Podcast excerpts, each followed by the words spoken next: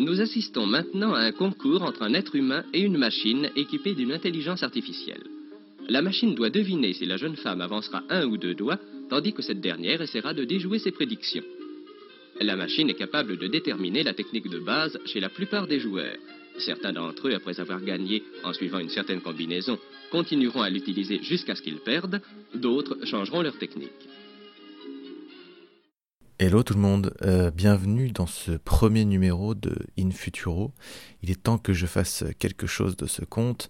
Et donc voilà, je vais vous proposer quelques podcasts.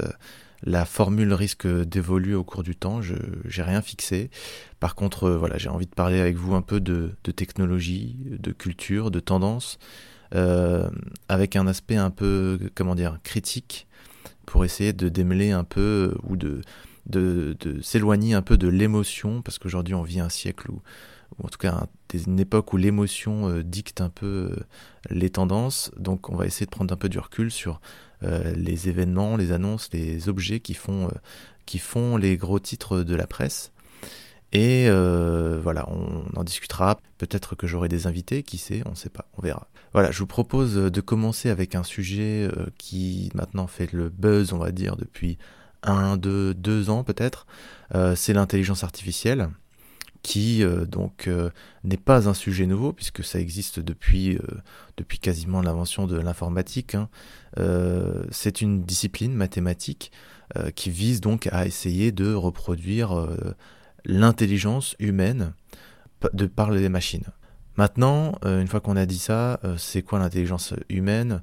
On va pas euh, s'épancher et essayer de répondre à cette question. Mais en tout cas, ce qu'on voit, c'est qu'aujourd'hui, l'intelligence artificielle, elle permet d'automatiser, elle vise à automatiser des tâches, des prises de décision en fonction euh, d'informations contextuelles donc euh, des jeux de, données. Et donc voilà, on vit cette époque où les données, la donnée, la data euh, s'est multipliée.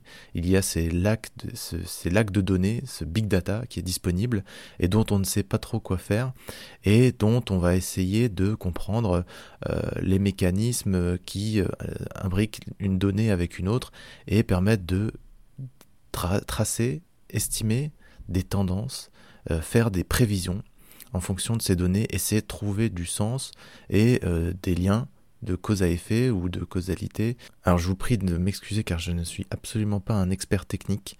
Donc voilà, j'essaye de synthétiser, d'expliquer, de vulgariser. Mais il se peut que je dise des bêtises. Euh, et si c'est le cas, gardez-le pour vous. Donc l'intelligence artificielle, elle est là, elle est disponible. Si on en croit la presse, elle révolutionne déjà aujourd'hui notre quotidien euh, et celui des entreprises.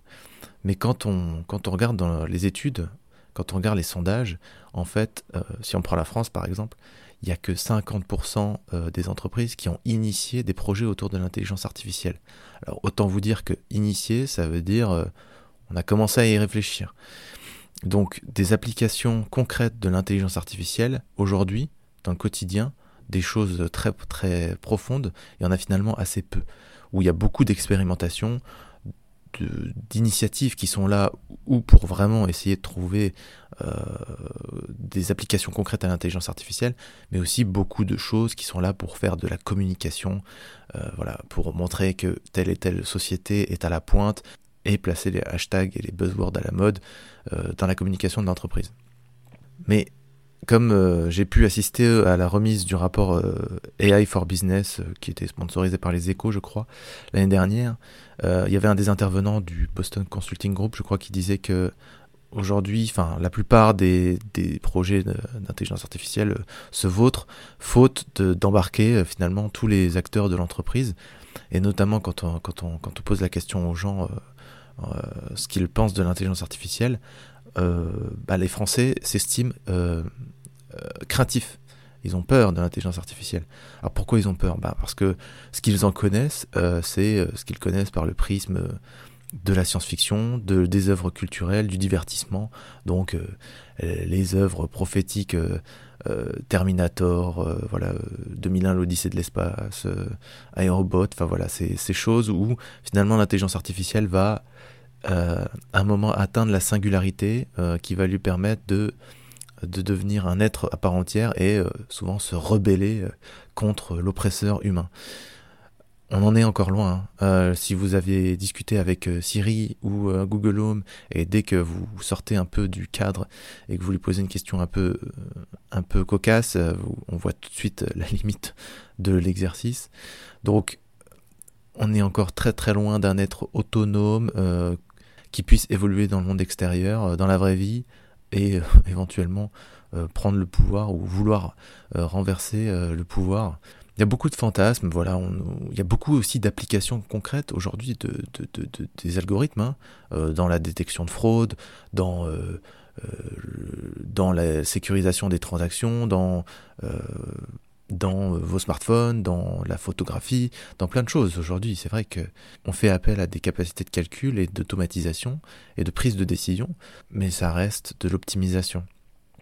Donc, quand on nous dit que euh, demain euh, l'intelligence artificielle va euh, prendre nos jobs, oui, elle va sûrement permettre de se débarrasser de tout un tas de tâches absolument rébarbatives, difficiles, pénibles, où finalement l'intelligence, la vraie intelligence, a finalement peu de valeur et on va pouvoir automatiser tout un tas de processus.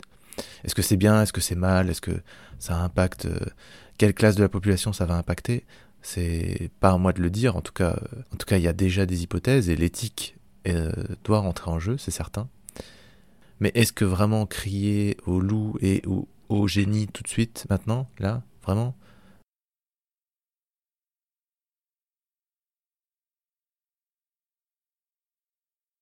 On peut en douter. Donc, la prochaine fois que vous lirez ou entendrez un article qui vous dit que telle ou telle société euh, fait ci ou ça avec l'intelligence artificielle, posez-vous la question de 1. la complexité euh, réelle de la tâche qui est, qui affichée, et de 2. de la pertinence de ce qui vous est remonté, et de 3. Euh, de la valeur ajoutée que vraiment, du retour sur investissement que cela génère. Et vous verrez que déjà, ça vous permettra de faire un filtre quand même assez, assez important sur de ce qui peut relever du bullshit plutôt que de la vraie, du vrai projet, on va dire. Écoutez, voilà, je crois qu'il y a des travaux derrière moi, donc j'espère que c'était pas trop pénible à l'écoute. Euh, j'espère que ça vous a intéressé, déjà intrigué. En tout cas, j'espère qu'on pourra ensemble creuser d'autres sujets comme ça. Euh, n'hésitez pas à me suivre sur les réseaux et à me contacter, à m'envoyer des petits messages gentils de préférence.